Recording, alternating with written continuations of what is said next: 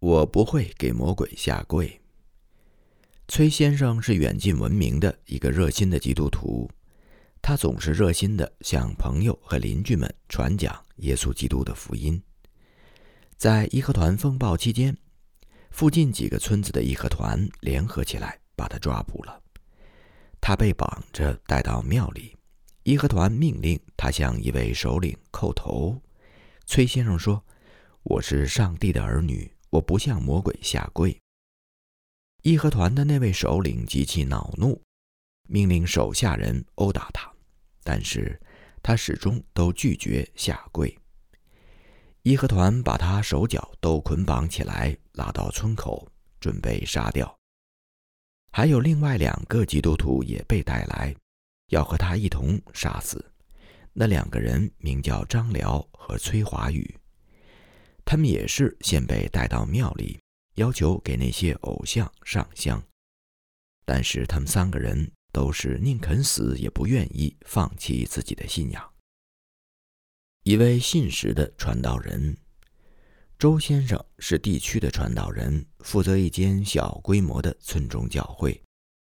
周先生做传道人大概有四五年的时间，然后义和团风暴就来临了。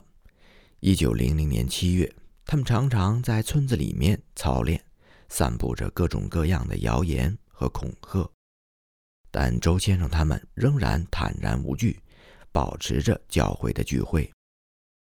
一九零零年七月第一个礼拜天。周先生和教会其他的基督徒像往常一样敬拜、赞美、唱诗、讲道，而义和团则在门外操练。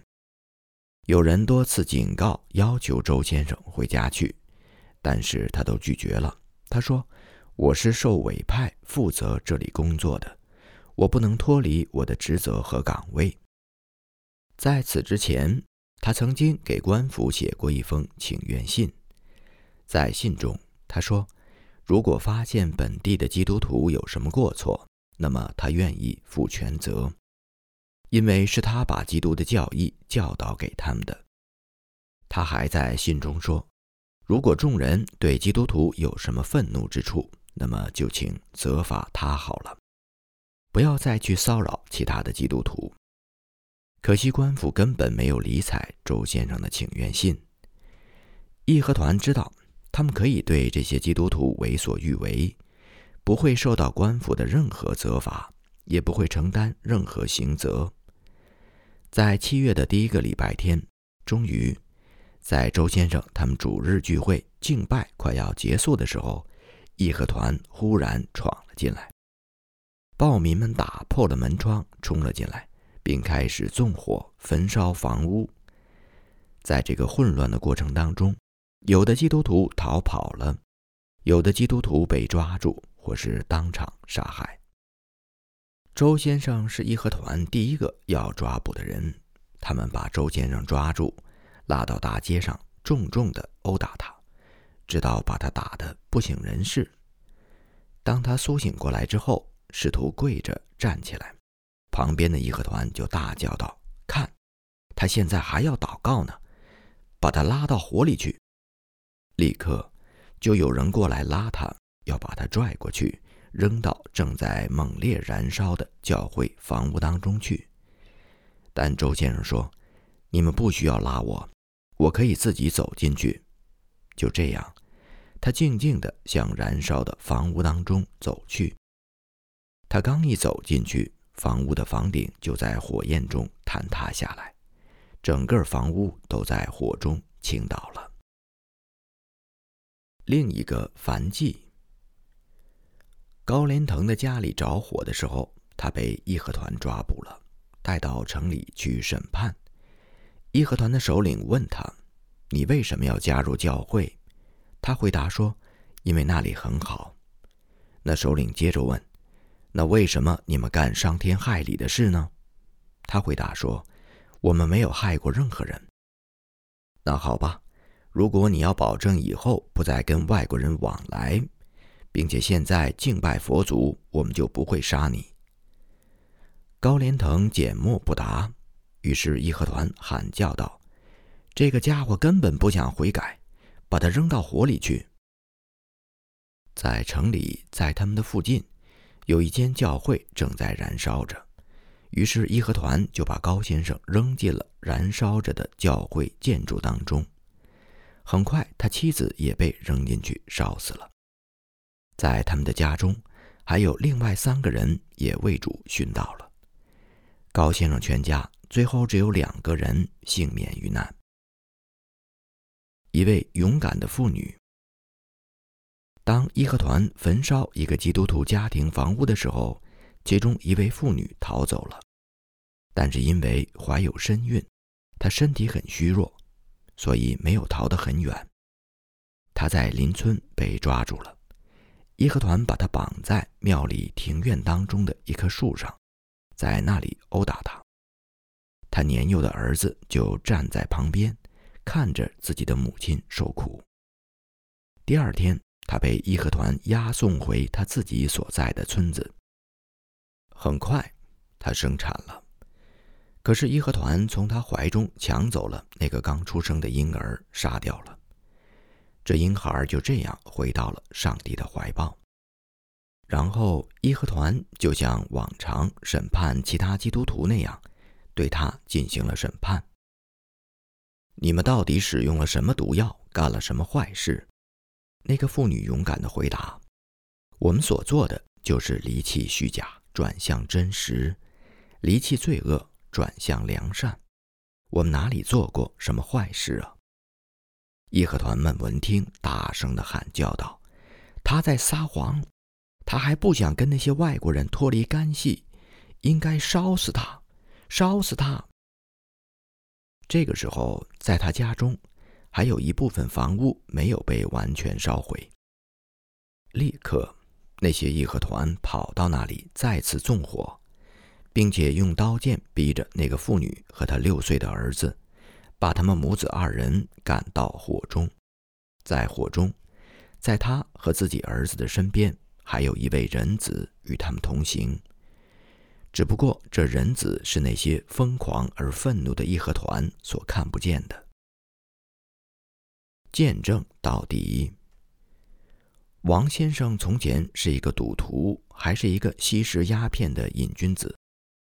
自从他成为基督徒以后，他的生命就发生了极大的、引人注目的改变。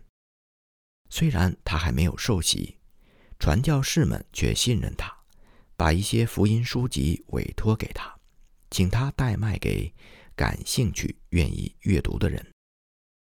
在他日常生活的地区，王先生成为一位远近闻名的基督徒。义和团风暴来临的时候，暴民们抓住了他，焚烧了他所携带的福音书籍，并搜查了他的全身，看他身上是否带着毒药。然后他们用刀把他刺得浑身是伤，捆绑他押到城里的衙门，接受所谓的审讯。围着他的人群当中，有一个人说：“我们知道你以前是个品格低下的坏蛋，但是后来改好了。现在只要你保证和那些外国人脱离干系，我们就不杀你。”其他人也异口同声地劝他说：“只要脱离那些外国人，就饶他不死。”他说：“我已经跟外国传来的佛教脱离干系了。”我现在跟随的是那位属天的真神，我敬拜的是天上的上帝，是耶稣基督。你们怎么说我是跟随外国人呢？他还说了许多类似的话，见证那位又活又真的神。直到义和团的首领不耐烦地喊叫道：“这家伙真是着了外国人的魔了！他在这儿胡说八道什么呢？如果不杀了他……”他以后肯定还要干很多坏事。于是他们野蛮地把他拉到城外杀掉了。两位山东的殉道者，在滨州有一位袁先生是基督徒。一天早晨，他正在祷告，闯进来四十五个义和团，他们手中拿着明晃晃的刀枪，冲进来，口中喊道：“杀！杀！”一个义和团成员问他说：“你还在敬拜吗？”他回答说：“是的，我不能不敬拜。”言罢，但见四十五把刀剑一齐刺向他，结束了他的性命。这也正是他祷告赶快进入天国的时候。于太太是一位年轻的基督徒，她去亲戚家中躲藏避难的时候，被义和团发现了。他们在外面叫喊道：“赶快出来受死！”他说：“等一下，等我把头梳好。”梳头完毕，换好衣服之后，他出来，平静地对义和团说：“你们想要在哪儿杀我？我们要在村子西边杀你。”于太太跟随他们，来到一个五条路交叉的地方。义和团命令他跪下，脸朝东南方。他坚决拒绝了，说：“我不能敬拜你们所敬拜的那些虚假的偶像众神。”他仰起头望着天祷告，把灵魂交在主耶稣的手中。义和团没有等他祷告完毕，就把他杀了。东北的忠诚灵魂。这里所讲述的是东北地区长老会教会的六位基督徒，他们都是大有信心的殉道者。一位传道人站在一群暴民的中间，这时。他的双耳已经被削掉，他的双眼已经被挖出。义和团暴民仍然在继续问他说：“你还相信耶稣吗？”他回答：“是的，我相信耶稣。”义和团说：“这下你没法说话了吧？”一边说，一边割下了他的嘴唇。对这位勇敢的基督徒来说，死亡是如此漫长。但是，他最终听见了天国的乐章，看见了那阳光之上的荣耀。他的口唇赞美那伟大的救主，使他的信心在患难和苦难当中得胜。有一位老人也是基督徒，但他平时的表现好像不是那么的有信心。他被义和团抓住，捆绑起来，许多围观的人都劝他。不要自寻死路，他们说：“你为什么还要守这个耶稣教呢？向那些义和团下跪吧，求他们饶命。”他回答说：“不行，我不能。耶稣教是真的，我的性命有什么要紧呢？我的信仰能持续到永恒。”这就是他在死之前的见证。还有一个人被义和团捉住。义和团让他交代，他究竟是罗马天主教徒还是耶稣教徒。他立刻就开始讲述他所相信的福音真理，结果义和团就把他砍头了。在他家族当中，有十二个人和他一样先后为主殉道，他们没有一个人愿意放弃自己的信仰。在中国东北有一位女基督徒。被一位宣教士赞誉为我在东北所见过的最能干的女人。她被义和团抓住之后，在威逼之下，仍然不愿意放弃自己的信仰。被杀之前，他要求义和团给他一点时间，使他可以按照自己的信仰来祷告。只见他跪在地上祷告了一段时间，然后他站起来，唱了一首赞美诗。名叫《在天堂的门口》。他用自己全部的情感来颂唱这首诗歌的时候，刽子手的刀砍在他的脖子上，天堂的门就这样为他打开了。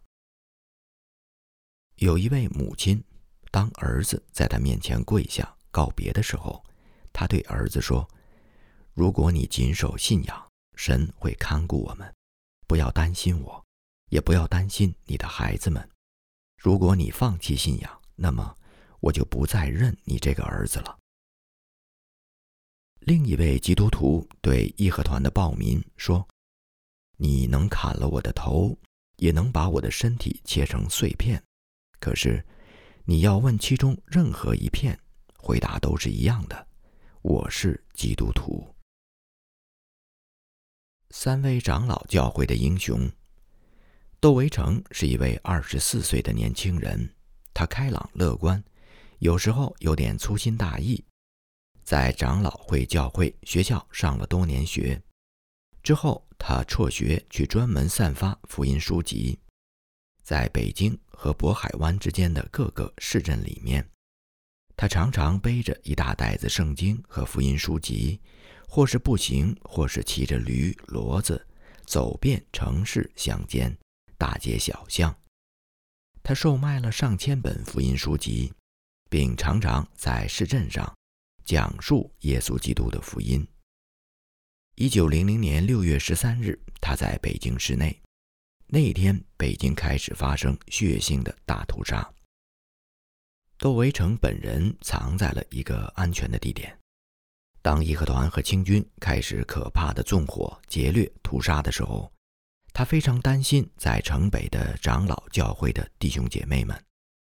他非常急切地想去通知他们，把正在发生的可怕事情告诉他们，好让他们能来得及逃脱性命。窦维成用尽全速奔跑，穿过了北京城，跑到了城北，向那里的基督徒报警。帮助很多人逃脱了即将到来的灾难。这个时候，他又想起在城东面二三十个村庄，那里的教会和基督徒也肯定会成为义和团攻击的下一个目标。他出了城，沿着道路奔跑了三十四十五十公里，通知沿线的村庄基督徒，告诉他们在北京城所发生的屠杀。叫他们赶快逃命。许多人后来逃进了山里，躲避在山洞中，或是逃到了很远的地方，直到风暴过去以后才返回家园。但是，窦维成在通知其他人的路上被义和团抓住了。他被带到了平谷县城。义和团问他是不是基督徒，他回答：“我是。”然后立刻就开始传讲耶稣基督的福音。他们打他的头，但窦维成仍然继续讲述耶稣。义和团残忍地切开他的肚子，挖出了他的内脏，直到咽下最后一口气，窦维成都一直在讲述耶稣，并为那些杀他的人祷告。还有一个小伙子，名叫康汤。他被抓捕，带到义和团首领面前。他不愿意放弃信仰。他说：“我的牧师告诉我，永远也不要否认、离弃主耶稣，所以我不能离弃主。”他的父母也是基督徒。这一家三口人在同一天被杀害了。魏坤清是平谷县北面村庄的基督徒。他在殉道的前一天对自己的女儿说。无论如何，永远也不要为我复仇。我是为我的主、我的神而死的。卫理公会教会的英雄们。窦连明是北京大学的一位学生。一九零零年春天，北京众教会经历了一场属灵的大复兴。窦连明的一位老师写道：“北京大学的所有同学们当中。”没有人比窦连明更有恩赐和祝福，他的脸上总是洋溢着光芒。一九零零年春季之后的几个月当中，无论得时不得时，他的脸上总是带着喜乐。一九零零年夏天，义和团把窦连明从他在清华园附近的家里抓走，带到了一座庙里。他们命令窦连明在那里上香叩头。他坚决地拒绝了，暴民们喊道：“他是个二毛子，他是个二毛子。”窦连明回答：“我不是二毛子。”义和团问：“那你是什么？”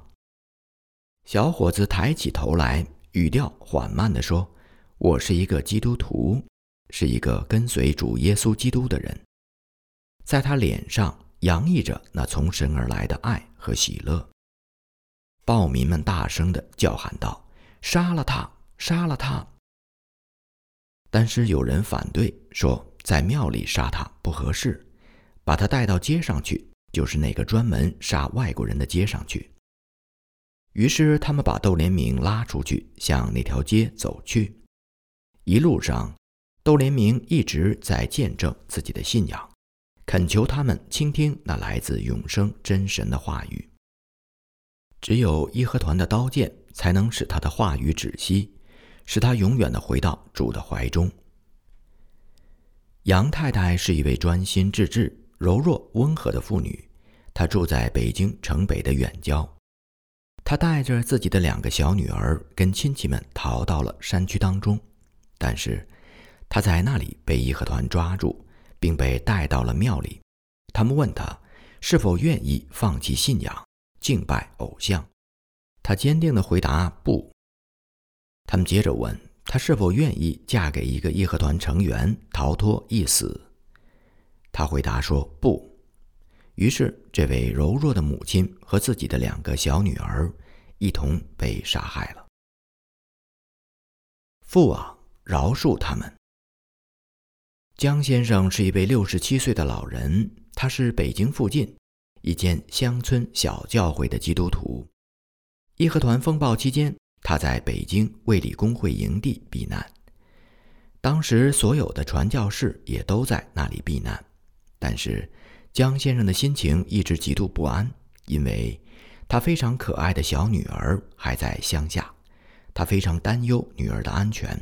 最后，他决定回去寻找女儿。不顾安危，他走入了极大的危险之中。当江先生快要到家的时候，一个邻居发现了他，并偷偷的告发了他。很快，他就被义和团抓捕了。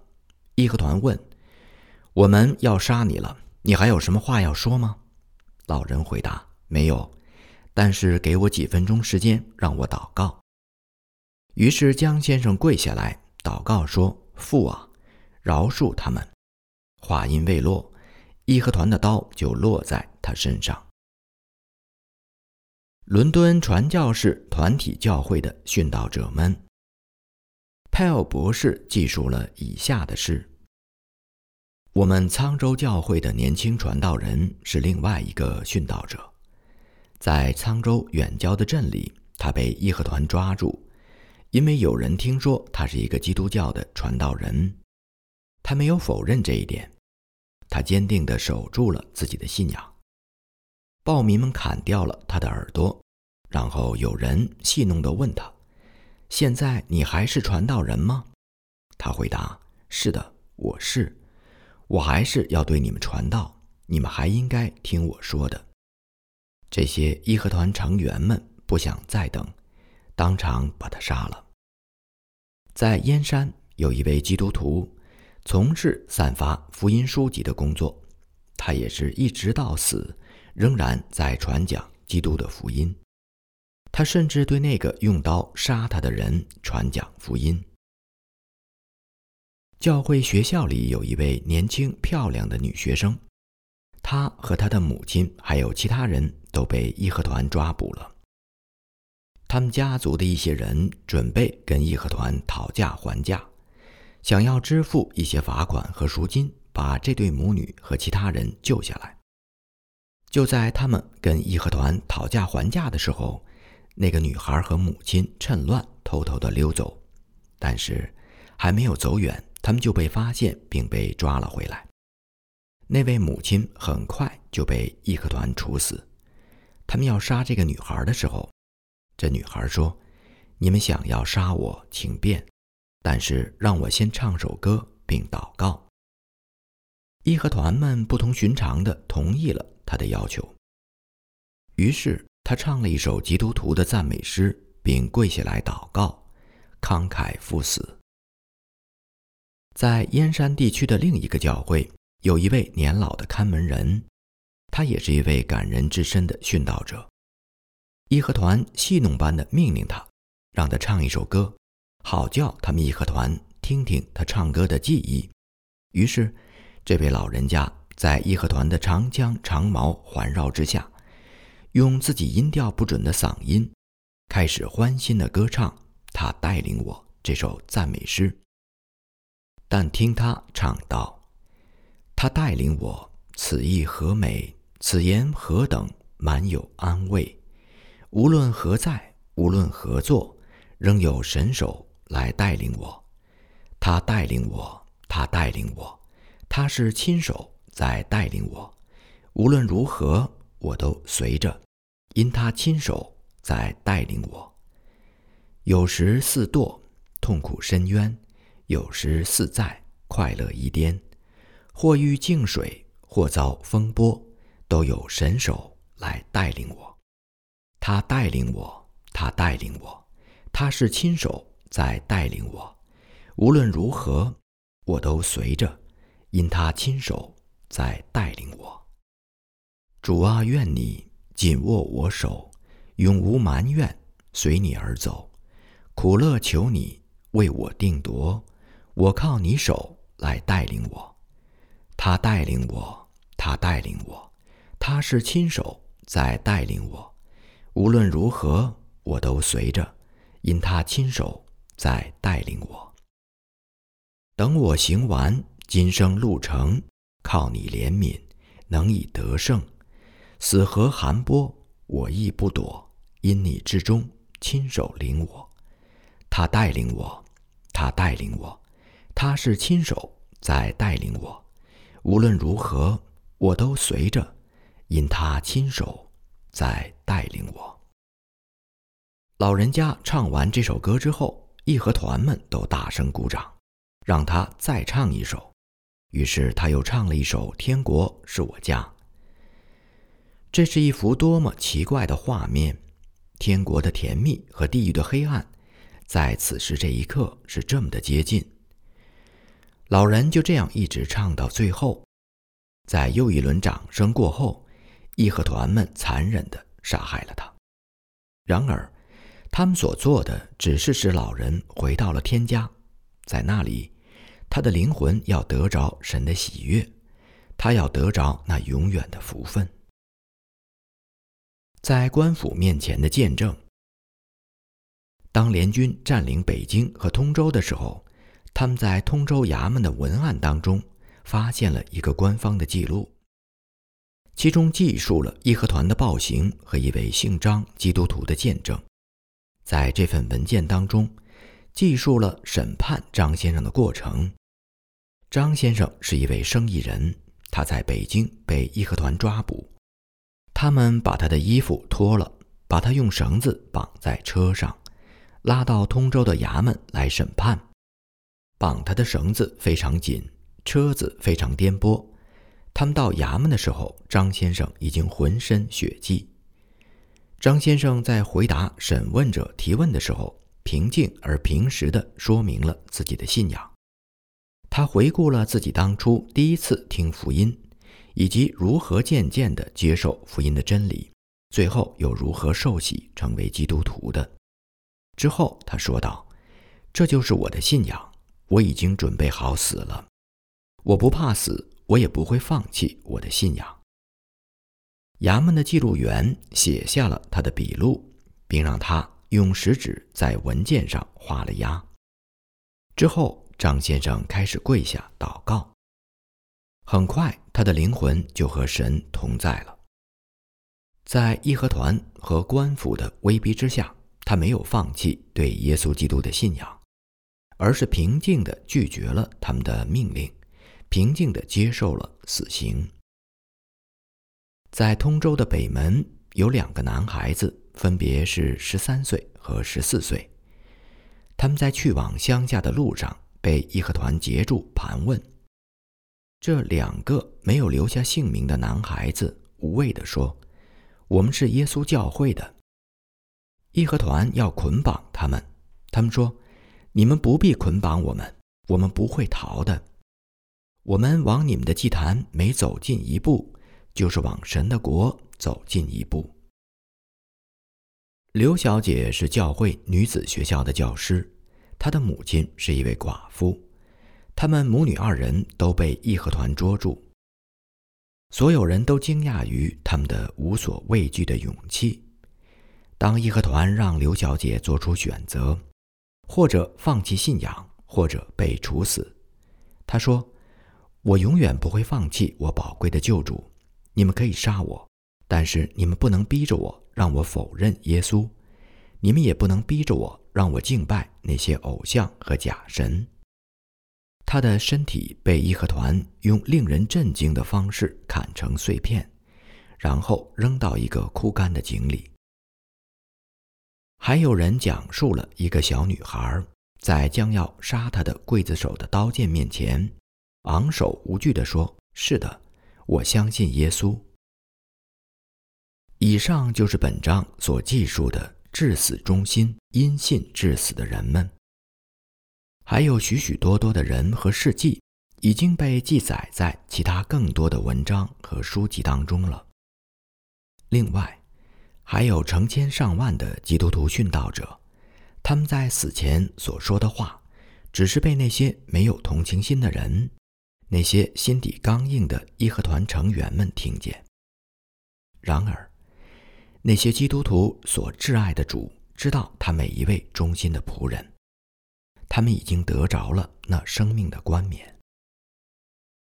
他们经过了危难、折磨和痛苦，进入了那天上的国度。